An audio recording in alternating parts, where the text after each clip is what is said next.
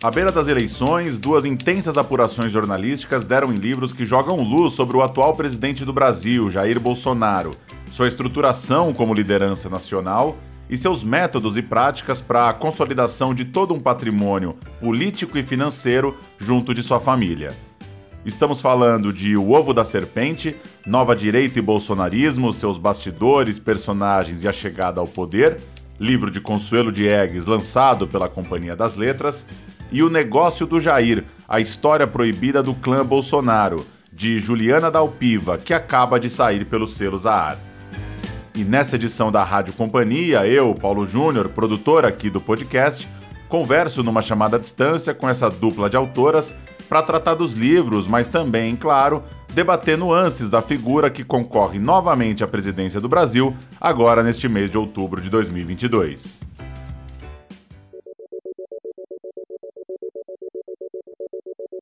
Tudo bem, Consuelo? Como vai? Oi, Paulo, tudo bom? Oi, Juliana. Oi, Paulo. Oi, Consuelo. Prazer estar aqui com vocês. Boa. Queria começar bem em apresentação do trabalho de vocês. É, queria que você explicasse, Consuelo, a relação do próprio nome do livro, O Ovo da Serpente, o ano de 2013, que é ali seu ponto de partida, um ano de manifestações de rua, de estruturação, organização dessa nova direita, do bolsonarismo, e aí, na sequência, pedir para a Juliana também apresentar o seu ponto de partida, como diz o título, o negócio de Jair. Que negócio é esse? Que ponto de partida é esse da sua história? O ovo da serpente ah, começou, na verdade, ele começa, na minha cabeça, ele começou em 2016, quando eu faço o perfil do Bolsonaro para a revista Piauí. Porque o que me impressionou ali, ninguém dava atenção para Bolsonaro em 2016. E aí eu estava num restaurante lá em Brasília, um assessor do Temer falou para mim assim: "Ah, tá vendo aqueles dois empresários ali estão apoiando o Bolsonaro?" Aí eu falei: "Tem alguma coisa estranha. Empresário apoiando o Bolsonaro, para mim ele era um candidato de nicho." Aí eu cheguei na revista, conversei com o publisher, o João Moreira Salles, falei: "João, a gente tem que fazer um perfil desse cara." E comecei a fazer o perfil do cara. Aí, o que mais me impressionou, mais do que Bolsonaro, porque primeiro assim, era uma multidão atrás dele. O que me impressionou mais do que ele foi essa multidão atrás dele. E essas pessoas que diziam para mim assim: nós somos de direita. Eu acho que era a primeira vez que eu estava ouvindo isso, porque depois da ditadura as pessoas tinham vergonha de se dizer de direita. Então elas diziam: sou de centro, centro-direita. Agora, de direita, ninguém nunca se disse, né? E aí eu comecei a ficar muito curiosa né, com isso, o que estava acontecendo na sociedade brasileira. E aí, em 2018, eu fui fazer o perfil da juventude bolsonarista, acompanhar os jovens que estavam apoiando o Bolsonaro. E aí ficou mais forte para mim essa ideia desse nascimento dessa direita, dessa nova direita, e como eles viam o país e como eles rejeitavam todas as ideias de esquerda, o pensamento conservador muito forte. E foi nesse momento que a Companhia das Letras encomendou o livro para mim, falou, Consuelo, por que, que a gente não faz um livro sobre essa nova direita? Né? Como é que ela surge? O que, que faz um país que durante 12 anos eh, votou num, governo de esquerda e antes votou na social-democracia se virar tanto não só para a direita, para a extrema-direita? E o livro su surge daí.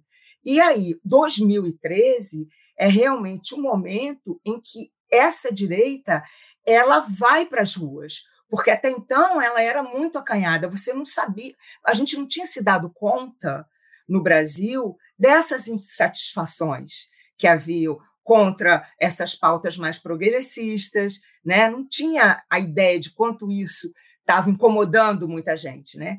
E chega em 2013, já tinha começado a crise econômica, essas denúncias de corrupção, vai esse movimento de esquerda para a rua, contra, pedir contra o aumento das passagens, protestar contra o aumento das passagens, não é pelos 20 centavos. E nesse momento, esse outro grupo que nunca se reconheceu como nada, eles eram meio apolíticos, vai para as ruas também. E ali, através dos contatos entre eles e das redes sociais, eles se descobrem: ah, se eu não sou de esquerda, eu sou de direita. E nesse momento, esse, esse, esse grupo, esse movimento começa a crescer, a crescer, e Bolsonaro percebe isso e captura esses grupos, não só nos valores militaristas, que era a pauta inicial dele, mas na pauta dos valores, né, da, da religião, ele vai é, é, se, se apoderando de tudo isso, do liberalismo para o lado dos empresários. Então, por isso que 2013 é muito marcante e por isso que o livro começa uh, com esse corte de 2013, que é no momento que a direita passa a ocupar um espaço que sempre tinha sido da esquerda, as ruas, né? Ele vem e vem para ficar, né? Ocupou as ruas e veio para ficar. Você, Juliana? O negócio do Jair. Essa expressão eu ouvi pela primeira vez em 2019, meados de, de 2019, já investigando como o, o, que ficou conhecido como caso Queiroz é, é, envolvia boa parte da família do presidente da República, o Jair Bolsonaro, mas ele próprio. E uh, eu, só que eu venho investigando essa história desde 2018. Né? Como a Consuelo estava falando, Jair Bolsonaro era uma figura é, que estava presente na vida pública brasileira nos últimos 30 anos, mas que passava ali batido, despercebido, é, mal investigado, mal acompanhado. E aí ele emerge, né, por tudo isso que a Consuelo é, falou, ele se apresenta como o grande desafio de cobertura da campanha de 2018. A minha trajetória é, profissional é de cobertura de questões de direitos humanos. Eu me especializei em vários casos da ditadura militar, de desaparecidos e, e, e mortos pelo regime militar, e me especializei em entrevistar militares. Isso me leva a conhecer Jair Bolsonaro. E é isso também que me leva a começar a cobrir Jair Bolsonaro em 2018, porque os contatos eu já tinha de algumas pessoas que conheciam ele é, há algum tempo. Então, eu também transitava um pouco por esse ambiente militar e foi meio que por onde eu comecei, sabe? Só que na medida em que eu fui caminhando lá em 2018, eu fui entendendo é, o quanto a gente não conhecia sobre quem ele realmente era. E essa é a pergunta que me persegue, né? Quem é Jair Bolsonaro, de verdade, no íntimo?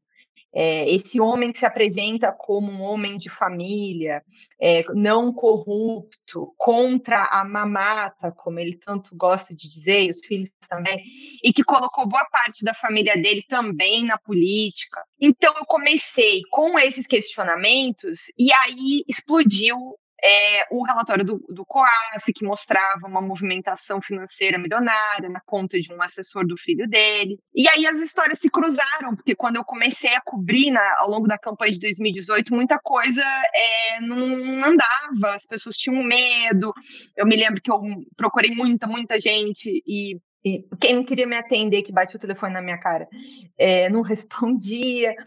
E aí quando, conforme as coisas uh, foram acontecendo e surgiu a história do, do Queiroz, é, as coisas começaram a fazer sentido, né? Algumas funcionárias que eu já estava pesquisando e que eu já tinha visto que tinham assim aquele perfil de funcionário fantasma que não trabalhava efetivamente, começou a se concretizar. E aí começou a abrir um caminho, né? E aí é também, assim, seguindo uma história um pouco parecida com o que a Consuelo contou, eu fiz um perfil do Queiroz para a revista Época, onde eu trabalhava, em 2019. E aí, depois desse perfil, comecei a receber respostas de mensagens que eu tinha mandado vários meses antes. É, de pessoas que aí, enfim, tinham tomado coragem para falar, não, não, agora eu quero falar, eu vou te contar, e aí as portas se abriram, e aí veio numa conversa com uma, da, das, uma pessoa que acompanha muito tempo esse bastidor todo, é, ao longo de anos na, na, na vida íntima do, do Bolsonaro, é, a história de como eles internamente se referiam ao esquema de corrupção, né? É, eles, quando iam falar sobre a existência de rachadinha, ou seja, de devolver o salário para os parlamentares, eles falavam ah, o negócio do Jair, ah, você está no negócio do Jair, ah, você saiu do negócio do Jair. Eles nem se preocupavam muito especificamente em que gabinete que eles estavam nomeados, se era no do Jair, se era no do Carlos, se era no do Flávio. Tudo funcionava como uma coisa só, e a maneira como eles se referiam a isso era o negócio do Jair. E também naquela época, vai, 20 anos atrás, 20 e poucos anos atrás, eles tinham até pouca consciência do tamanho do, do crime, da, da ilegalidade, de tudo aquilo. Então, eles falavam tão abertamente que tantas pessoas sabiam, era uma coisa tão escancarada, tão assim, que agora, né, depois, na medida em que um, uma pessoa começou a falar, alguns documentos apareceram, aí apareceram inúmeras testemunhas, pessoas que sabiam de tudo isso, provas, documentos, e assim, é, do ponto de vista até para mim, não é uma investigação, ela é uma investigação que é tensa de ser feita ao longo do tempo, porque envolve alguém que agora é presidente da República. Mas não é uma, uma investigação difícil de ser feita, até aí do ponto de vista das autoridades, sabe? Então, ao longo do tempo, na medida em que foram aparecendo os dados da investigação dos filhos do presidente, primeiro no Flávio, depois do Carlos, provocado até por reportagens que a gente fez é, na revista Época, isso só se materializou mais e mais.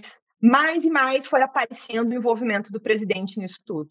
E, e, e assim, como capitaneando tudo isso. Boa. E seguindo um pouco mais nesse processo de apuração e de escrita de vocês, antes da gente entrar em detalhes dos livros, queria saber como foi trabalhar no livro enquanto o noticiário não dá trégua, porque são temas que seguem a todo vapor, obviamente, né? À medida que vocês, imagino, estavam ali trabalhando no texto, organizando, elaborando tudo que vocês apuraram. Uh, o, o noticiário quente atropela a gente diariamente. E também como foi dar esse ponto final para o livro sair em tempo das eleições de 2022, como foi chegar esse momento de que, olha, preciso amarrar a história aqui para que a obra saia, para que a gente tenha tempo até chegar ao pleito agora de outubro. Eu acho que o livro eu entendi que ele existia, que eu tinha que fazer um pouco depois que o Queiroz foi preso.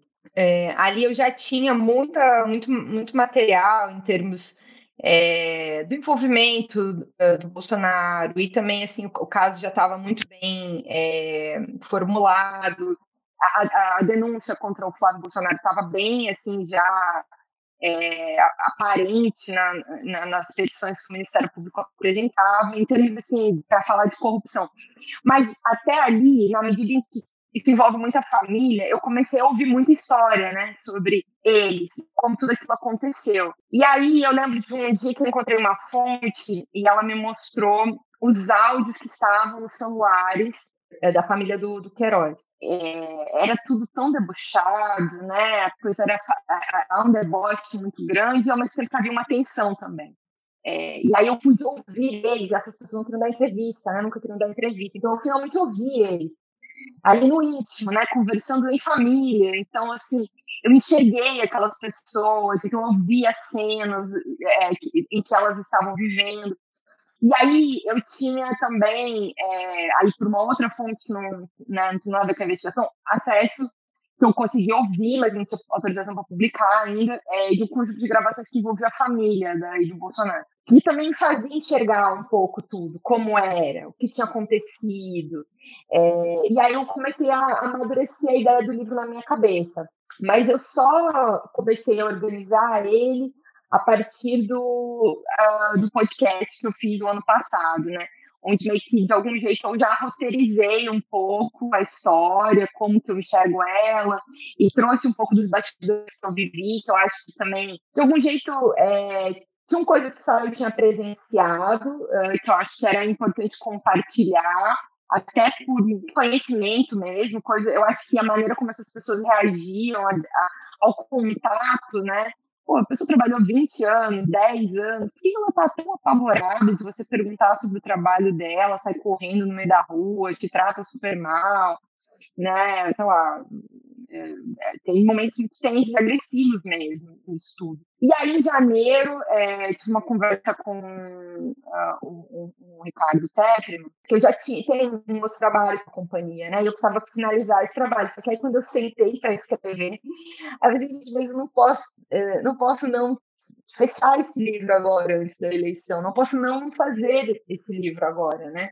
E aí eu sei que eu sentei ali três semanas e eu escrevi, tipo, acho que quase 150 páginas em três semanas. E aí a gente foi uma primeira conversa e aí eu, eu caí um pouco de cabeça mesmo, sabe? Então, assim, teve um processo não foi difícil de, é, de, escrever, porque a história já estava bem madura na minha cabeça, sobretudo, então o processo vinha meio bruto, né? Assim, vai indo. E aí depois você vai trabalhando em cima das ideias que você está é, tá colocando no papel. Eu, assim, quase enlouqueci a pessoal da revisão da, da, até o final para poder incluir ali as últimas coisas, quase já torcendo, né? Chega, não parem, não façam mais nada agora, espera um pouco, porque também não tinha muito mais, né, de uma hora de botar um ponto final. Mas eu, eu coloquei detalhes e coisas ali até meados de agosto é, para tentar que ele que o livro saísse assim o mais atualizado possível, o mais quente possível, mas ainda assim é, é uma história em aberto, impossível é, dizer que ela terminou, sabe? Então acho que tem muita coisa que vai acontecer até depois da própria eleição. E você, Consuelo? Meu processo acho que começa em 2018 depois desse, dessa, dessa matéria que eu fiz para Piauí, dessa nova direita, que se chamava Juventude Bolsonarista. Ficou claro ali né, que estava surgindo esse movimento e que a gente não estava enxergando, porque, na verdade, ele não estava surgindo em 2018, né? ele vinha lá de 2013. E aí eu conversei com o Otávio Costa, editor da companhia, e falou, Conselho, vamos fazer e tudo. E aí eu me empolguei, eu falei, gente, a gente tem que contar essa história do Brasil, nessa virada né, que está tendo é, nesse país. Né? E aí foi bom, foi ótimo naquela época, que foi assim, logo depois das eleições, eu comecei a entrevistar pessoas para o livro, porque a ideia era fazer um livro já imediatamente após as eleições. E aí eu comecei a entrevistar, entrevistei o general Mourão, a Janaína, a, o príncipe Orleans e Bragança. Bom, entrevistei os, os, os jovens bolsonaristas novamente, e estava todo mundo muito entusiasmado. E era muito bom porque ali eles estavam colocando tudo que eles achavam, o que, que ia mudar, o que, que ia ser esse novo país de direita. Então, eu comecei a captar muita coisa. Só que aí saí do Brasil, fui estudar fora, voltei, estava na pandemia, e o projeto ficou meio abandonado. Mas aquilo ficou me dando uma aflição absurda, né? Porque começou né, um ano eleitoral, o país cada vez mais polarizado. Eu falei, eu preciso explicar isso. E aí um amigo meu, João Bosch, que até está escrevendo um livro para a companhia, falou, e falou, você tem tanta informação, não é possível que você não faça esse livro. E aí o mesmo processo da Juliana, né? Já assim, isso tem que sair antes das eleições. Aí eu sentei com o Otávio para conversar, vamos fazer, vamos fazer o livro. Aí chegou no final de outubro, eu peguei e fui para Juiz de Fora. Fui para Juiz de Fora para reconstituir toda a história da facada né? Detalhe. E também uma outra coisa muito boa, quando você chega depois, né, fica mais fácil das pessoas falarem em alguns casos, porque elas estavam com menos medo, porque lá atrás, no, calor da facada, elas tinham muito medo de falar, estavam impedidas, os médicos estavam com medo, os, milita os policiais militares ainda estavam no ativo, eles tinham medo. Então, quando eu cheguei, todo mundo queria falar, assim, os, os, jornalistas que participaram lá do processo. Então deu para ter um quadro muito bom do que, que foi aquele momento, aquele dia em Juiz de Fora e de como aquilo foi muito utilizado pela campanha. Bom, aí eu tive que ir para Brasília, aí eu comecei, bom, eu mapeei todos os setores que tinham levado Bolsonaro à vitória, que é essa nova direita, né? Aí como está aqui, né, os bastidores e a chegada ao poder. Então, quem eram os grupos? Né? Então, eu tinha que falar com todo mundo. Então, eu fui atrás do pessoal do agronegócio, como é que foi montado isso, o apoio do agronegócio a Bolsonaro, fui atrás dos empresários do mercado financeiro, todo mundo me deu a explicação. Fui atrás do marqueteiro do Bolsonaro, que me ajudou muito, Marcos Carvalho, como é que foi montar, foram montadas as redes. E aí, através também de, desse pessoal da juventude bolsonarista que eu fiz antes, eles me explicaram como eles montaram as redes lá atrás, que é um negócio muito, muito inteligente, se você for ver, porque não era assim como era do PT, quando eles entraram nas redes, que o PT em 2013, né, ou, ou antes um pouco, falava com os sindicatos, com os movimentos políticos. Bolsonaro não. Com quem que ele falava? ele ia falar com o grupo do posto de saúde, com o pessoal da, da academia, com o tiozão lá de não sei aonde, com os jovens é, de direita lá de Pernambuco, e ele falava na física. Oi, gente, aqui é o Jair, queria falar com vocês. e ele cria uma interlocução com essas pessoas, e, ele, e aí o agronegócio, que vai montando uma rede só do agro, e como ele vai entrando nesses grupos. Então, a partir daí, depois, em, em, até dezembro, eu fiz as, essas apurações, fui conversar com os evangélicos, que me ajudaram demais, o Marco Feliciano, como é que se dá esse processo da conquista dos evangélicos, que é outro golpe de mestre assim de Bolsonaro, né? E aí fui conversar com as pessoas do judiciário, com os generais, que deram todo o apoio para ele, e logo eles foram eliminados, já logo no começo do governo, muitos deles, né, como Santos Cruz, Atingó e Santa Rosa, né? Então fui conversar com alguns generais, o, o Paulo Chagas, e chegou em meados de janeiro eu comecei a escrever. E aí assim meio que entrei num processo de pânico, porque aquilo tinha que acabar estourando até maio, para poder ser publicado antes das eleições, para explicar o que estava acontecendo com esse país. E foi assim, no dia 31 de maio, eu botei o ponto final. Mas aí o que acontece, mesmo processo aí da Juliana, vai, volta, acrescenta isso, tira isso, né? Então, é assim, no comecinho de junho, meados de junho, estava mais ou menos pronto. Uh, a gente ainda mudou alguma coisa na linha de ir para a gráfica, e aí deu tudo certo, porque conseguiu lançar em agosto no dia 24 de agosto, uma, uma data emblemática, inclusive, da morte do Getúlio. Boa. Tem uma coisa muito interessante, eu li os dois livros na sequência, coladinhos, assim, quase numa tacada só, e tem uma linha do tempo ali no início de Ovo da Serpente, que vem trazendo né, esses elementos todos, Movimento Brasil Livre, desgaste do governo Dilma, essa cronologia que você já contou desde 2013. E quando a gente volta quatro anos, e lembra do, do pré-eleições de 2018, a gente vai recordar que muita gente demorou a se dar conta, a acreditar que de fato aquela novidade iria vencer a presidência, iria atropelar partidos tradicionais. Inclusive, tem uma passagem interessante ali no começo do livro, Consuelo, que lembra aquele encontro do Bolsonaro com Silas Malafaia, num, num ato em protesto contra a lei anti-homofobia em 2013. Enfim, eu queria ouvir de vocês, né, a gente pode começar pela Consuelo, pedir para a Juliana complementar, esse nascimento da candidatura do Bolsonaro, esse nascimento ali de uma chapa que talvez não parecia tão forte de início. O que, que mais chama a atenção de vocês sobre o sucesso dessa empreitada? Como é que tantos políticos, tantos analistas políticos, talvez demoraram um pouco para se dar conta e, de repente, chega ali segundo semestre de 2018 e ele está muito mais forte do que parecia?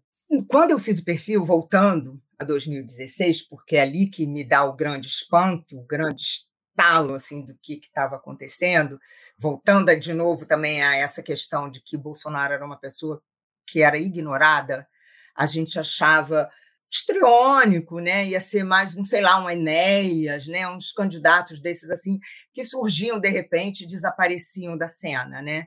Mas te falando isso, eu fiquei muito impressionada e aí fui entrevistar analistas políticos na época, pessoal de institutos de pesquisa, e eles diziam para mim assim: é, Conselho, é um fenômeno, está surgindo, mas é impossível esse cara ganhar. Esse cara não vai ganhar.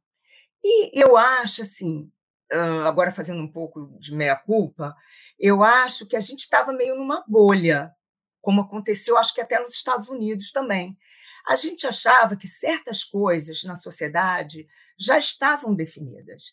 Essas pautas mais progressistas, questão de, de direitos humanos, eu acho que na cabeça da gente isso estava resolvido. Inclusive, eu acho que tem um problema aí da própria imprensa, que nessa crise da imprensa, a imprensa passou a focar muito Rio, São Paulo e Brasília, e deixou de olhar para o interior que a, quando eu comecei no jornalismo, tinha sucursais em quase todas as capitais do Brasil. As pessoas iam, você tinha em Pernambuco, você tinha Recife, Manaus, Belém, Porto Alegre, e esses repórteres eles iam para o interior. Só que o que aconteceu? A imprensa ficou focando Brasília, Brasília, Brasília, São Paulo na questão de negócios, né, do universo de negócios, e o Rio de Janeiro na questão da violência. E a gente parou de olhar para o resto do Brasil. E esse Brasil estava muito insatisfeito com muita coisa, inclusive com essas pautas mais avançadas. E aí, quando chega em 2013 é, e começa aquele movimento do Escola Sem Partido, que, na verdade, que eu aprendo até nesse livro, ele não foi, ele não começou com os evangélicos, ele começa com a Igreja Católica, com o discurso do Bento XVI, dizendo que, olha, temos que barrar essas pautas do aborto, uh, essas pautas de casamento homoafetivo, de liberação de drogas, e pede para os advogados católicos uh, fazerem um movimento contra isso nos países. Aí surge na América Latina como Isirros Notimetas, e no Brasil surge Escola Sem Partido. Bolsonaro, até então, não tinha nada a ver com isso. Continuava o cara do, do, da baixa patente lá do, dos militares. Mas ele percebe isso, ele percebe esse movimento dos evangélicos. E nesse momento, ele vai para uma grande manifestação e ele fala de, de evangélicos e católicos contra todas essas pautas, e ele fala: Brasil acima de tudo, ele usa o, bordão dele. Depois aí ele olha para aquela multidão e fala: Deus acima de todos. E aí começa a ganhar os evangélicos. Aí, mas acontece que ainda era muito pouco, porque ele não era um cara que ele tinha apoio no Congresso. Quem que ele vai buscar apoio? Dos militares, insatisfeitos com um monte de coisa, insatisfeitos com comissão da verdade, uns, os militares que, na verdade, muitos deles aceitaram a democracia, mas não introjetaram os valores da democracia, e a própria sociedade civil, que abre um espaço gigantesco para os militares, uh, os próprios governos civis, ao chamar os militares para ocupar os morros do Rio de Janeiro. Então, assim, a gente passa para os militares a função, tipo, os civis não podem fazer isso. Então, você vai construindo, eu fui construindo todos esses setores, né, nessas conversas, aí, agronegócio, com o MST. Eles só reclamavam de invasão de terra, dizia que ninguém protegia eles. Já os evangélicos, ah, o PT é um governo que só protege essas pautas progressistas e não olham para as nossas dificuldades. E a gente não percebeu. A gente não percebeu que isso estava acontecendo, que estava toda essa insatisfação aí para explodir. E aparece essa figura que pega, percebe tudo isso, junta tudo isso e cada um pega para si a parte que lhe interessa, os evangélicos os valores, os militares essa questão da segurança, os empresários o liberalismo, e esquecem o pano de fundo todo, que é um candidato que defende a tortura, que é a favor da ditadura, do armamento, e é assim que, que acontece o que acontece nesse país a partir de 2018. É, e, e, um candidato, né, Consuelo, que uh, não, não é um liberal uh, do ponto de vista econômico, né? N nunca foi. Então, assim, que sempre me chamou muita atenção até com esses setores e até ah, com o, o, o setor, os setores religiosos, assim. Também não é um candidato que é, representa essa, é, esse, esses valores religiosos da maneira como diz. Então, assim, ele é uma contradição em pessoa, em tudo que ele fala. Ele é uma pessoa. Essa, essa também tem a ver com um pouco a minha curiosidade em torno. É... Diria que o meu livro não é um livro sobre é, um caso de corrupção, simplesmente. Trato de corrupção, mas eu trato muito sobre a pessoa Bolsonaro, sobre a família Bolsonaro e sobre essas contradições em que eles, é, em que eles se construíram, né?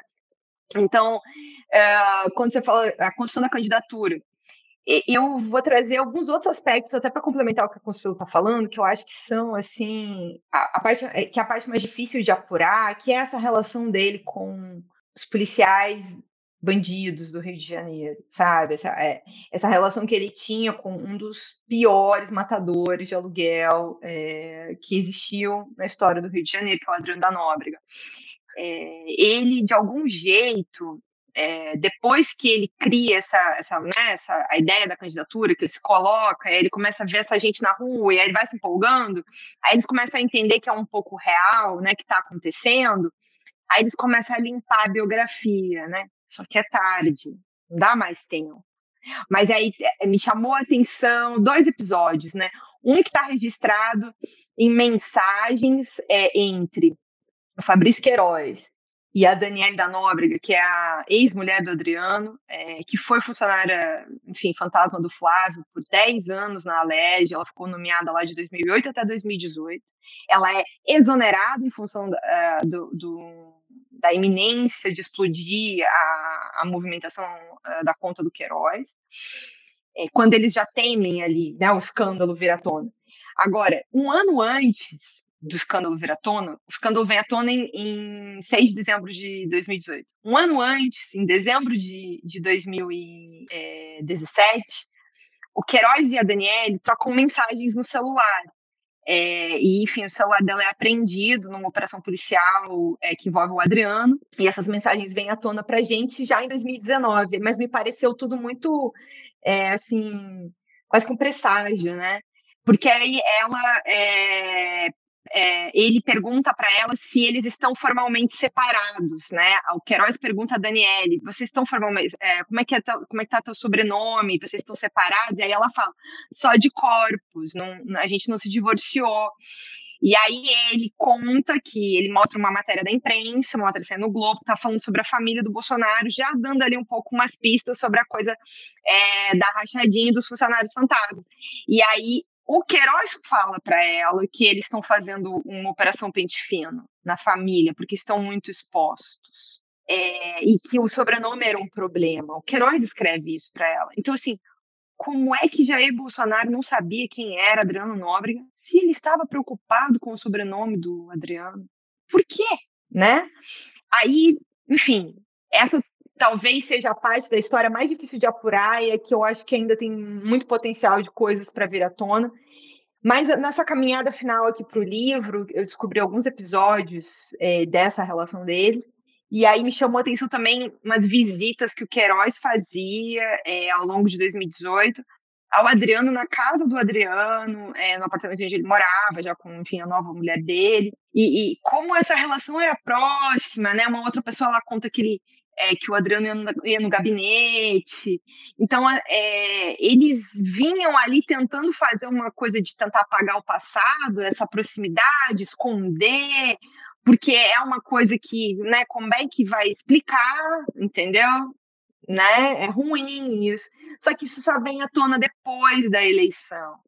O que, o que é, eu várias vezes me perguntei o que seria da eleição de 2018 se a gente soubesse da existência da investigação que existia em torno do Queiroz em 2018, antes da eleição, porque a investigação foi instaurada em julho de 2018. O relatório do COAF existia desde janeiro de 2018. E o Ministério Público do Rio de Janeiro, a Procuradoria-Geral da época, né, assim, não fez nada de movimento investigatório. Só vai fazer depois que um colega nosso Fábio Serapião faz uma reportagem, mostra a existência do relatório, e aí várias peças desse tabuleiro começam a se mexer, sabe? Aí não tem mais, aí é assim, tá represado, sabe? Aí abriu tudo, não tem mais, aí começa a vir e aí vem assim, ó, eu até brincava, muitas vezes eu falei, para mim esse caso, essa história é a caixa de Pandora do Bolsonaro, abriu, não sai nunca mais, não termina de sair mais, problema, sabe? E acho que ainda, por mais que a gente conte, tenha contado muita coisa, tenha descoberto muita coisa, ainda acho que essa, essa parte, essa relação dele com o Adriano, que de vez em quando, quando ele é questionado, ele ainda, ainda fala, não, ele era um herói, era um herói, sabe? Até hoje, ele fez um discurso na Câmara para defender o Adriano, respondendo um homicídio, condenado por um homicídio de uma pessoa que era inocente. É, e ainda hoje ele não pede desculpas e, né, sobre ter feito esse episódio, não se arrepende desse episódio. Isso agora que a gente sabe que, né, escritório do crime, matador de aluguel, matou uma porção de pessoas, a própria viúva atual dele confessou lá os crimes todos que envolvem o Adriano, envolvido com a máfia do jogo do bicho, ou seja, o pior do pior que existia no submundo crime do Rio de Janeiro. E o presidente da República homenageou essa figura e não se arrepende disso sabe? É, é, é, é para mim, de tudo, assim, talvez essa seja uma das partes mais chocantes, até porque na nossa história recente, né, de, da democracia para cá, do Collor para cá, nenhum presidente da República passou perto, mas nem, assim, nem, nem sonhou em ter na sua biografia episódios como esse. E ele deu, inclusive, uma medalha lá da o Flávio deu uma medalha, né, da era da, da Assembleia da Legislativa do Rio. A medalha Tiradentes, isso e enfim, como está no livro, né, assim, o, o Bolsonaro estava presente nessa, na, nessa coisa, que era uma coisa que eu não, não, sabia também, isso acabou vindo à tona ao longo de apurar um pouco, da minha tentativa de apurar um pouco melhor como é que foi que eles se conheceram, né? Eu acho que eles, eles contam uma história ali que eles combinaram, que eu acho que ainda não é a história real, sabe? Quando é que foi? O máximo que dá para você, ah, foi o Queiroz que apresentou, mas ainda acho que tem potencial para coisas vir à tona ainda em torno de, dessa relação deles. E essa mesma medalha eles vão dar para o Olavo de Carvalho, que vira meio que o guru deles, né, um intelectual uh, dos Bolsonaro, né? É incrível como é que as coisas vão se se cruzando, né? E é muito impressionante, Juliana, além do negócio do Jair, como é muito, é muito impressionante ver que as práticas, que as relações estão lá desde o início dos anos 90 e elas parecem não ter tido nenhum impacto com a escala, pelo fato de ter virado presidente da República. É, eu queria ouvir um pouco sobre isso, assim, temos um fato novo, claro, lá de 91, quando Bolsonaro foi eleito pela primeira vez para agora, que é o fluxo de informação, disparo de mensagem, é, disparo de propagação até de acusações, de notícias mentirosas, de fake news. Mas eu queria ouvir de vocês se ele é basicamente aquele deputado que foi eleito lá em 91 ou está muito sofisticada também toda a estrutura dessas relações, porque tem hora que a gente pega algumas histórias aqui, um negócio de Jair e fala, gente, é descarado, eles é tudo muito aberto o jeito que eles falam, como se fosse de fato um, um sei lá, é, é, não diminuindo a importância de um vereador, de um deputado, mas na presidência não assustou, né, de nenhuma forma é, ele, eu diria que tem algumas coisas o Bolsonaro conserva como é, autênticas de, de 90 para cá. É, né, esse discurso truculento, essa maneira é, de falar sem né, nenhum filtro, sem pensar no que está dizendo, é, no impacto, muitas vezes embora algumas sejam estrategicamente feitas dessa maneira para impactar e causar na imprensa e gerar mobilização midiática. Mas eu diria que ele vai, é, de algum jeito, essa, é, é, essa questão do, da construção né, do patrimônio político e do patrimônio financeiro dele, ela vai acontecendo ao longo do tempo, né? E como ele entende, ele até fala, eu resgatei um episódio de uma entrevista dele, em que ele fala que ele vai sarneizar o Rio, né? É que ele vai botando os filhos na política, então ele faz uma referência ao Zé, ao Zé Sarney, é, que também tem, enfim, né, família na política, mas ele vai ao, ele faz ele faz exatamente essa frase, que é quando ele vai anunciar os filhos concorrendo, porque ele separou, vai deixar a mulher dele, a primeira mulher de lado, e aí ele vai botar os filhos e ele vai sarnezar o Rio de Janeiro. Então, ele vai construindo isso. É, e é, com base a muito nepotismo, né? É, e aí, enfim, construindo patrimônio também que ele não tinha, né? Não tinha praticamente, não tinha nada, assim, vai, as primeiras compras de imóveis dele são hum, é, nos anos, meados dos anos 90, 96, em diante. É, e aí ele vai moldando, mas ainda assim, muito como a Consuelo falou, eu acho que é, ele essa expectativa de estar na presidência da República, ela só vem a partir de 2013.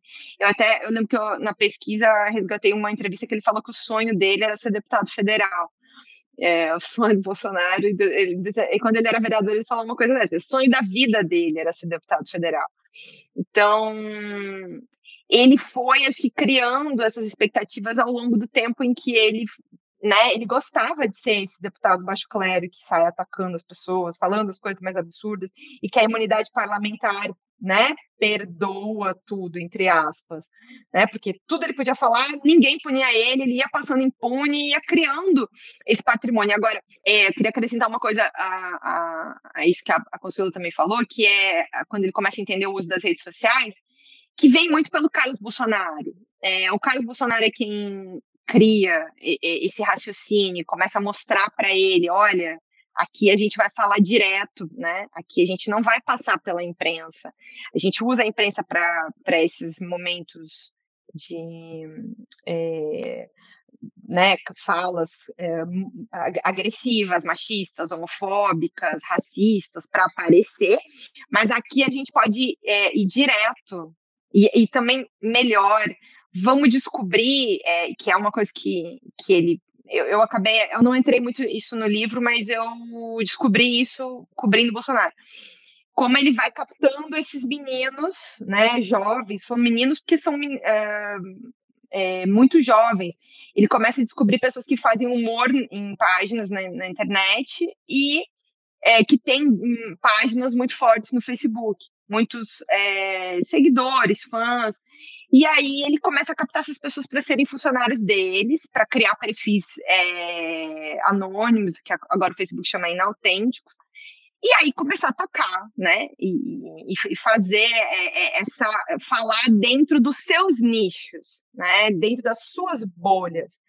E aí ele vai descobrindo o pessoal de direita, da nova direita, da extrema direita, e aí passa muito, como a Consuelo falou, longe da imprensa, porque é muito fácil viver dentro da sua própria bolha em termos de redes sociais por causa do algoritmo, né?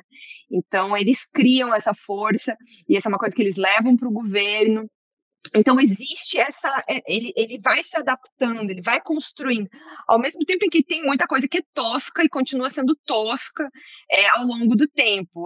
Em termos de esquema de, de corrupção, o que me chama muita atenção é o tanto de é, digital que vão deixando, sabe? É, é, é, as pessoas é, negociam diretamente, deixam, sabe, a coisa dos celulares. Nossa, eu fiquei muito chocada quando eu vi, assim, o tanto de informação que eles deixavam dentro do celular, as coisas, gravação de áudio, localização de onde estavam negociando determinadas coisas, o tanto de pessoas que eles envolveram, às vezes, em, em determinados episódios é, deixando testemunha, né? Assim, é, isso estou falando por uma experiência de cobrir outros casos. O que você não quer, né? Assim, um criminoso é deixar testemunha, deixar prova. Por isso que geralmente esses casos de corrupção, esses da Lava Jato, sobretudo, nossa, é difícil você ter uma prova concreta, né, de que a pessoa recebeu. Esse dinheiro geralmente passa por várias mãos, por vários laranjas, por vários terceiros, por offshore no exterior. E a família Bolsonaro não. A gente faz na própria conta, ou faz em espécie, ou assim, vai deixando várias pegadas e, e digitais e marcas que realmente, assim, quando, é, quando você conversava com pessoas que estavam envolvidas no caso, as pessoas até riam, né, pelo tanto de, assim, prova não falta, sabe, de tudo que aconteceu. A questão é os tribunais realmente fazerem valer a lei, mas tem uma mistura, sabe, entre o tosco dentro de, dessas coisas mais criminosas, que às vezes eu me pergunto tanto de compreensão que eles têm sobre o que, o que é crime de obstrução de justiça, por exemplo, né? O, o Bolsonaro recebeu os advogados de defesa do Flávio no Palácio Planalto, junto com o ministro de Estado, para discutir a defesa do Flávio Bolsonaro. Em, em agenda que se oculta, sabe? Assim, é uma coisa. É... Em outros tempos, isso geraria um impeachment sozinho, né?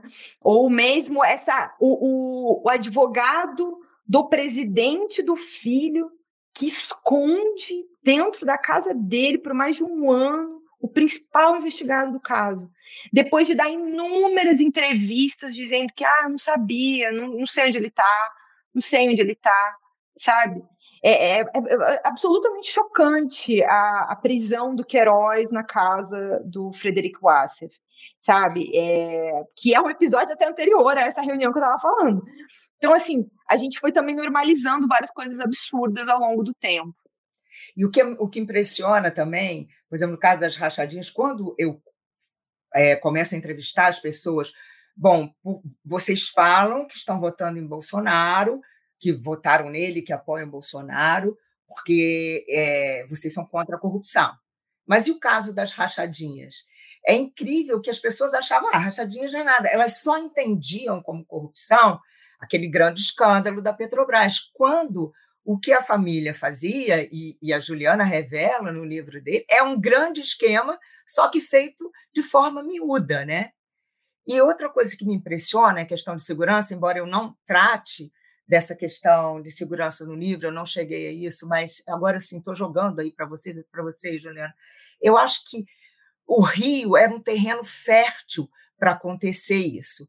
Primeiro, uma das coisas que eu acho que, que eu também uh, fiz algumas matérias sobre direitos humanos, e você, quer dizer, eu acho que tem um fator aí, agora já estou fazendo, elocubrando aqui, mas tem um fator, primeiro, de que os nossos militares, eles nunca, nunca pediram desculpas pelos crimes da ditadura.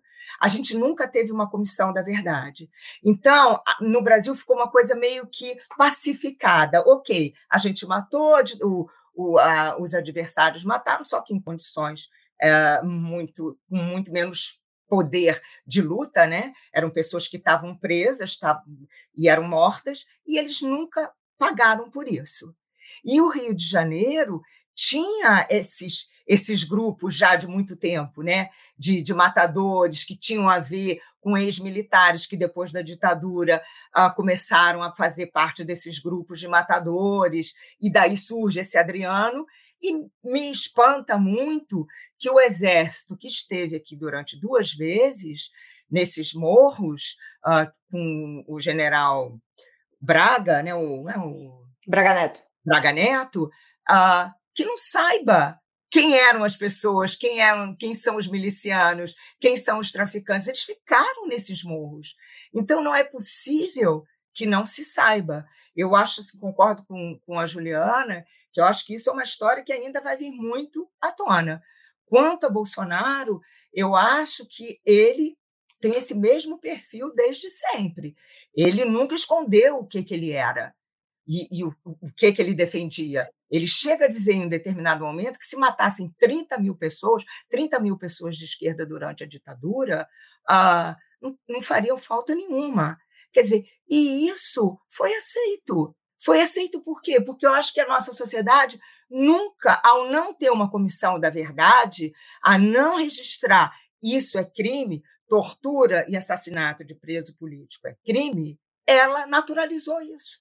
Porque isso não acontece na Argentina, o cara não pode chegar lá, imagina um, um, candidato a presidente, o Macri falando a ditadura devia ter matado mais 60 mil, ou no Chile. E isso acontece aqui. Eu acho que se a gente for olhar lá atrás na nossa história, uh, desde a redemocratização, por medo até de enfrentar os militares, essa questão nunca foi discutida. E por isso esse discurso violento de Bolsonaro ainda funciona como uma coisa natural aqui. Me assusta muito quando é que a gente vai. O Brasil nunca puniu crimes de servidores públicos direito. Mais do que assim, o período da ditadura, né? É ao longo do tempo, historicamente falando, é, essa é uma herança maldita que vem até de antes da ditadura, da ditadura do Vargas também. Mas a ideia de que a polícia tem que matar, né? De que é, o que ela acha que é bandido, sabe? Então, assim, que, é, é, não fazer valer a lei, né? O processo legal, a democracia. E aí você vai se acumulando com gente que usa desse poder que ganha, entendeu? Em torno da violência, para fazer outros crimes.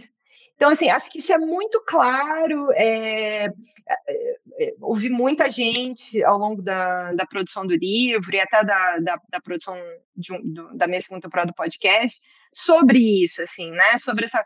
Com, todo mundo sabia quem era o Adriano no Rio de Janeiro. É, a, a, é, até eu lembro um período anterior às matérias que falava, até um período anterior da Operação Intocáveis, dando um bastidor aqui da imprensa.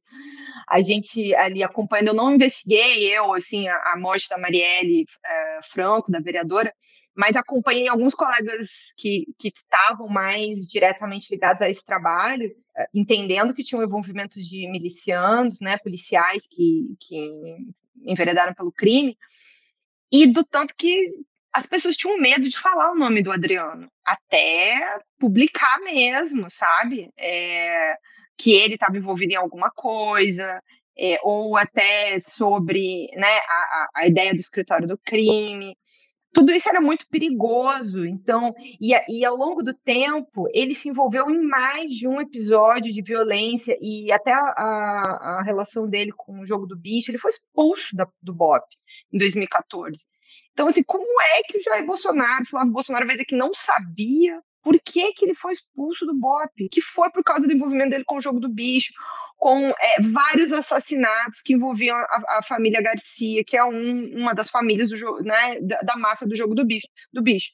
Então, como era público, tem operação na televisão, sabe? E, e eles que tanto falam sobre conhecer segurança pública, ter relações com policiais, ninguém nunca tinha contado para eles que o Adriano é, era conhecido por ser alguém extremamente perigoso. Uhum. Impossível imaginar isso. É, e por isso que eu acho que essa coisa do ovo da serpente, né, que eu falo aqui no meu livro, quando a gente junta todas essas histórias, a gente vê que houve uma falha muito grande nesse processo todo, e há muitos anos, não é de agora, das nossas instituições, inclusive. Eu acho que todo mundo, de alguma forma, tem que, todas as instituições têm que parar e se olhar. A justiça, com a morosidade dela, que faz com que a população não acredite na justiça, então acha que pode ser o matador que vai resolver o problema. O parlamento, que se autoconcedeu uma série de benefícios em momentos de grande crise, e aí permite que um outsider que, que se aproveitava, sempre se aproveitou desse parlamento, mas como ele era uma pessoa que não aparecia, ele vai e ataca o parlamento, e o parlamento realmente estava. É, é, é, a, a, população tinha desacreditado, né? ele estava desacreditado, né? por vários casos de corrupção.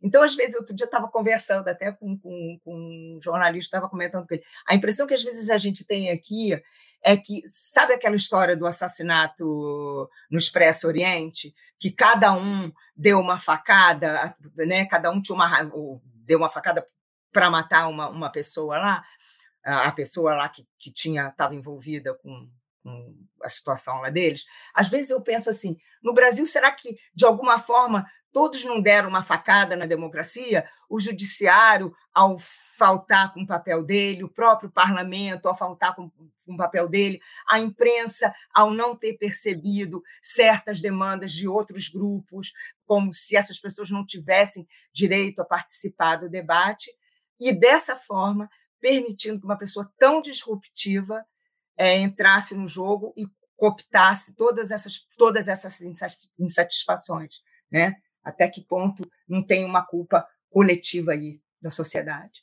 Bom, gente, para encerrar, já agradecendo demais a participação de vocês, inevitável lembrar que a gente está falando de uma figura que desacredita, despreza e ataca trabalhos como os livros de vocês, uma figura que está o tempo inteiro jogando a militância contra a apuração jornalística, né? Contra trabalhos como esses e como que trabalhos como os que vocês já fizeram no dia a dia da profissão. Queria saber como está isso para vocês hoje, à luz do, do lançamento dos livros, ter que não só trabalhar no livro, como enfrentar um governo que desacredita esse tipo de trabalho e o que, que vocês, como vocês estão vendo a, a força do bolsonarismo para um futuro próximo? Se há algum otimismo de que vai ser um ambiente melhor para repórteres como vocês trabalharem em investigações, em panoramas do tipo? Eu estava pensando numa coisa no, no, no, em relação ao futuro e a gente uma, uma, uma, questão que hum, recorrente aqui no livro, né, que é essa questão que essa nova direita veio para ficar. Eu acho assim, toda sociedade, ela é natural que você tenha uma direita, ah, uma esquerda, um centro, isso é muito natural, né? O que não é natural é uma figura como o Bolsonaro, que coloca em dúvida a democracia, que coloca em dúvida o processo eleitoral, que ameaça o parlamento, que ameaça o Supremo. Então, isso foge completamente da racionalidade e do, da, da, da, política civilizada. Né? O que eu imagino, isso assim é pura imaginação minha, né? Uh, não tenho nada de concreto para te dizer que seria isso. Mas, em caso de uma derrota de Bolsonaro, eu não, não vejo Bolsonaro como uma liderança. Eu não acho que ele é um cara, que ele é um líder, ele não tem um partido, ele é sempre partido de aluguel, ele tinha lá o PSL, ele rompeu com todo mundo. A minha esperança é que ele, sem a força da presidência, e esse tipo, essa extrema direita, ela perca força e esses grupos de direita que vieram para ficar, tá? que eu acho que estão a isso que eu te falo, essa nova direita veio para ficar, que encontrem outras lideranças menos radicais. que sejam de direita, que você possa ter, discutir os seus valores conservadores, mas que não seja uma ameaça à democracia. A minha esperança é que outras forças de direita uh, civilizadas entrem no jogo e aí liderem esse grupo que se sente meio órfão, porque durante muitos anos achava que o Brasil era só de esquerda, centro-esquerda, e, como já dizia o Olavo, a esquerda quer dominar o mundo, e, e o Fórum de São Paulo, e o globalismo. Então, que surja uma direita civilizada para levar, é, liderar este grupo que vai estar tá aí. Senão, a gente vai ficar à mercê desses aventureiros raivosos como uh, Bolsonaro. E, particularmente, eu não sofri nenhuma ameaça, tá, Paulo? Porque a minha situação é muito diferente. Eu trabalho para uma revista mensal, é, eu não estou no dia a dia das ruas, como a Juliana está e como um, muitos meus colegas. Eu agora, pela primeira vez, eu estou muito preocupada do como é que vai ser essa eleição, porque os ataques que estão que estão havendo a jornalistas, que eles estão fazendo a jornalistas, eu tenho medo de que eles sejam atacados fisicamente nas ruas. E isso é assustador, porque isso é uma ameaça à democracia também. Você impedir que um repórter faça o seu trabalho, você não querer que a verdade venha à tona, é você querer impedir a, a democracia, né? É, eu acho que a gente já começou derrotado nesse aspecto, não importa o, a, a, o resultado da eleição em si, mas eu acho que isso que a Consuelo falou sobre a, o poder, a, a, vamos dizer assim, a capacidade da gente trabalhar na rua hoje, isso já é uma derrota. É, a democracia brasileira, é, esse ambiente de medo, esse ambiente sim violento que já vem desde eu diria que, assim, em termos de agressão física, desde o ano passado já tem alguns episódios que aconteceram no G20, depois, é, me lembro, uh, lá em Roma, é, o Jamil Chad e um repórter da Globo, Leonardo Monteiro, se eu não me engano, foram agredidos por seguranças do Bolsonaro. Depois teve um episódio de uma repórter na Bahia, se não me engano, em Salvador, que foi também é, é, atacada ali. Enfim, estava fazendo pergunta e aí ganhou uma, uma chave de braço é, de, um, de um segurança, todos, todos os episódios impunes.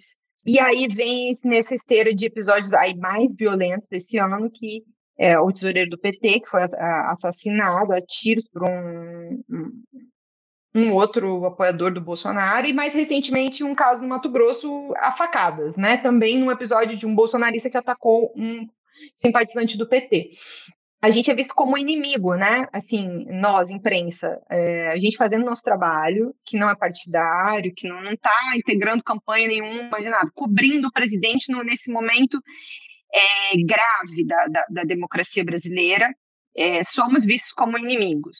Essa, essa sensação, ela é uma sensação que eu especificamente já carrego um pouco desde 2018, mas ela vem assim se agravando, porque na medida em que eu estava investigando o caso que envolvia o presidente da República e a família, ele entende isso como uma coisa pessoal, como se fosse uma coisa pessoal contra ele, e não entende, entende que ele, enquanto parlamentar e agora presidente e os filhos parlamentares, devem respostas à sociedade sobre como eles construíram o patrimônio deles, sobre como eles fazem uso do dinheiro público. E essas investigações criminais envolvem isso. Então, assim, eles têm que responder Uh, mas eles acham que não. É, inclusive o Bolsonaro fala isso, que ele não tem que dizer quem que ele recebe no Palácio da Alvorada, como se o Palácio da Alvorada fosse a casa dele. Não, ele está temporariamente presidente. A Casa da Alvorada pertence à população brasileira. Entendeu? Então, é, temos direito de saber, soubemos em outros governos, queremos saber do governo Bolsonaro também. E ele é, o tempo todo fugiu, se omitiu. Ele tem muito medo desse, desse caso, porque ele sabe que é um strike da família. Pega nele, pega nos filhos, pega nas mulheres, pega em tudo. Então, é, já vem esse ambiente, sabe, ruim, de pressão. Eu, eu, relato algumas coisas dentro do próprio livro. A ameaça que eu sofri no ano passado, do Frederico Wassef, mas também alguns episódios anteriores, é, em que eu achei que ele tentou me intimidar e esse processo de intimidação, ele está agora no seu momento, no meu caso, no momento mais agudo, né? É, eu nunca me senti tão alvo assim, e eu acho que até a gente tinha pouca consciência do tanto que isso eu já vinha convivendo com isso, tudo. Então, tomo série de cuidados também em função das minhas fontes, mas aí eu fui entendendo que eu tinha que cada vez criar mais cuidados, né? Então, é, comecei falando que era uma derrota, né? A maneira como está lidando. Eu me sinto, de certa maneira, uma derrota que essa eu assumo é não poder trabalhar na rua, na campanha de rua esse ano, porque não dava, né? Assim, de, sabendo que pessoas foram agredidas, sabendo o trabalho que eu estava fazendo, vendo a maneira como eles já estavam me atacando em termos de rede nesse último mês, sobretudo, até antes eu já entendi, não vai dar, porque se eu for, que vou que eu sair com segurança para trabalhar na rua? Não, não vou fazer isso. Não vou sair com segurança, pra... até porque não vou estar segura também. Quem garante que o segurança sozinho vai dar conta, né? A estratégia é essa, né, Juliana, da intimidação, né? É você ficar com medo, colocar com medo para você não conseguir trabalhar. E mais recentemente, nesses últimos dias, aí, é, eu não sei, né? Fico tentando entender um pouco a cabeça deles, o que, que passa na cabeça deles, né? O Flávio Bolsonaro apresentou uma queixa-crime contra uma matéria que eu fiz com um colega, citando dados públicos há pelo menos dois anos, né? Não sei, ele, ele, eles conseguiram anular alguns dados das provas do processo dele, mas aí ele achou que foi por uma questão processual, uma discussão de direito, não é porque os dados estavam errados, porque não é verdade, porque não teve lavagem de dinheiro, porque ele não fez rachadinha, que ele não pegou esse dinheiro para construir o patrimônio dele. Não. É, tudo isso ficou provado. O que o STJ decidiu é que o Ministério Público não podia ter acessado com aquela decisão do juiz, que o juiz não escreveu longamente os motivos mas a informação é pública já, até, sabe? Nem fomos só nós que publicamos, vários colegas. Aí ele apresentou uma queixa-crime, tentou censurar não só a matéria, como as minhas redes sociais pessoalmente. Aí ele botou a minha foto, meu perfil no, no processo. Então, assim, é, já vem para um processo cada vez mais agressivo, Uh, contra você pessoalmente, né? E aí é, é, na pessoa física, ele vem processar você. Não é nem a empresa é, onde você trabalha e você publicou a matéria, é você, sabe? Então, é, sim, estamos tá, navegando dentro desse mar revolto de é, lidar com tudo isso ao mesmo tempo e continuar trabalhando, né? Não deixar de trabalhar. E eu diria que assim, isso aconteceu comigo, mas ele aconteceu comigo dentro de um contexto em que aconteceu com várias mulheres jornalistas. Né? A Patrícia Campos Melo, que também é uma outra autora aqui da casa, né?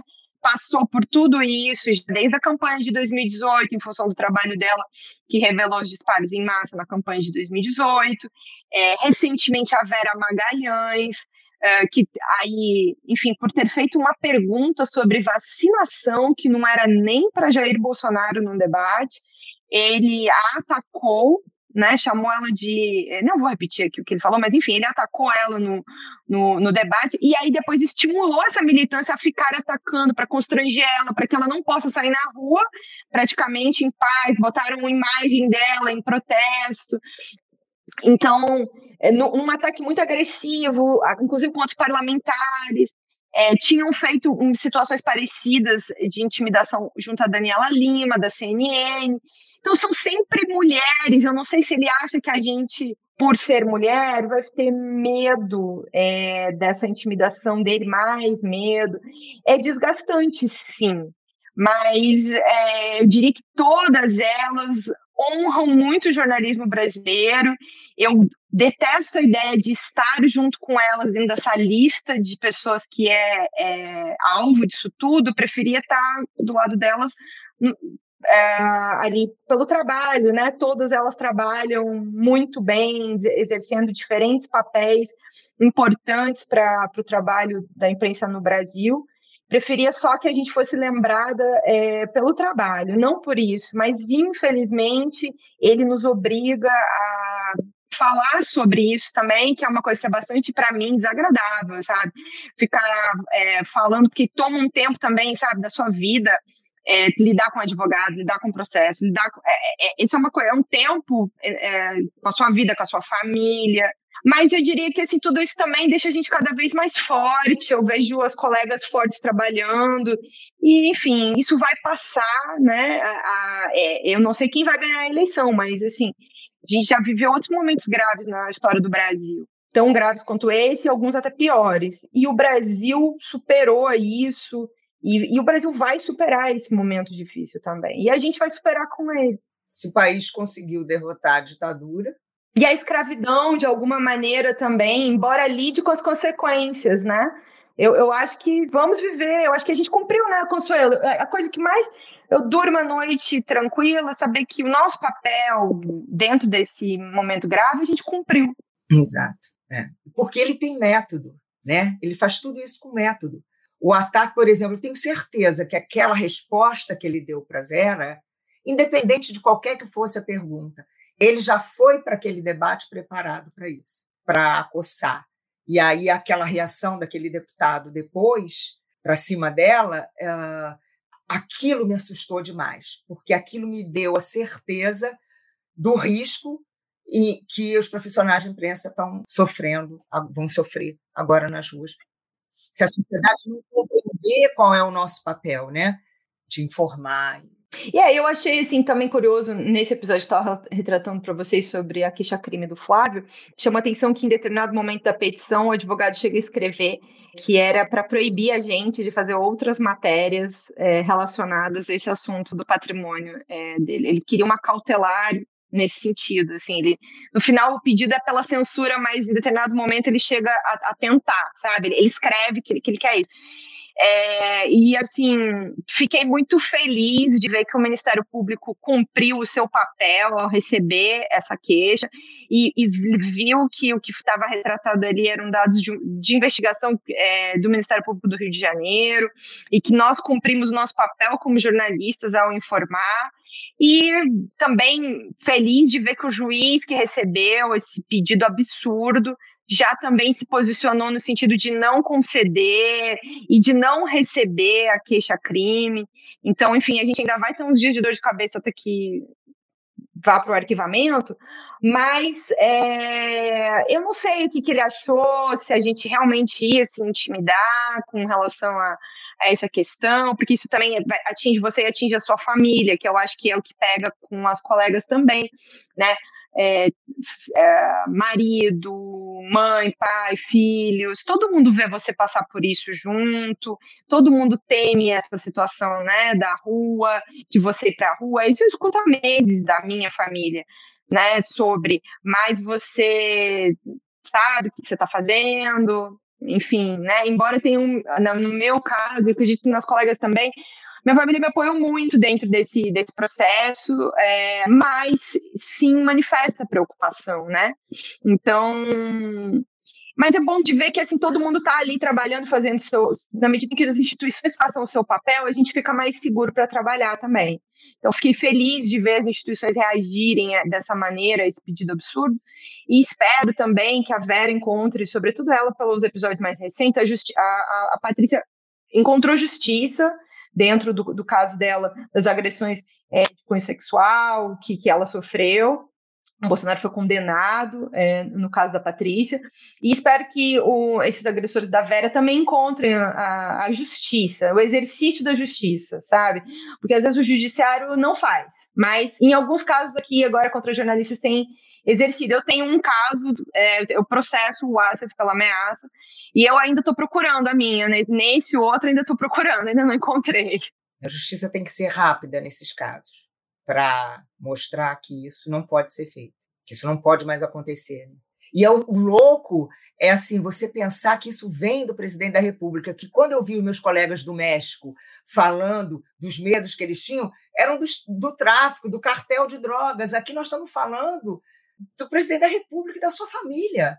Embora lá também tenha muita relação com o Estado, né? As, as, organizações, os grandes cartéis de droga têm relações, às vezes, com gente até, enfim, governadores, prefeitos e até, às vezes, judiciário, e até ali, não do atual presidente, mas dos anteriores, tinham relações ali com, com gente da, da própria presidência. Embora a ameaça não viesse diretamente do presidente, aqui vem diretamente do presidente o estímulo vem da figura máxima do país. Sim, que é uma coisa inédita. Nenhum presidente dessa, agiu dessa maneira. É, não há comparação. Eu acho. Isso é inédito. Ah, não tem lá nas, nas Filipinas, né? É, mas a gente se comparar com as Filipinas nesse caso é muito terrível. Gente, muito obrigado pelo papo, foi ótimo. Acho que fica como um bom complemento para quem está lendo o livro, os livros, no caso, para quem já terminou, e também para cativar pessoas interessadas nessas semanas de campanha a entrar um pouco mais no mundo aí, tanto de O Ovo da Serpente quanto de O Negócio de Jair. Valeu demais, obrigado. Obrigada, Paulo. Obrigada, Juliana. Adorei. Prazer sempre estar aqui com a Consuelo. A gente podia montar um programa, hein, Consuelo? Obrigada, Paulo. Um beijão.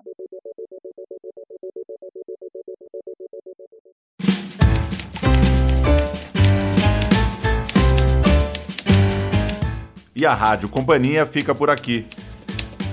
Envie suas críticas e sugestões para rádio@companhiadasletras.com.br. Voltamos na semana que vem. Tchau.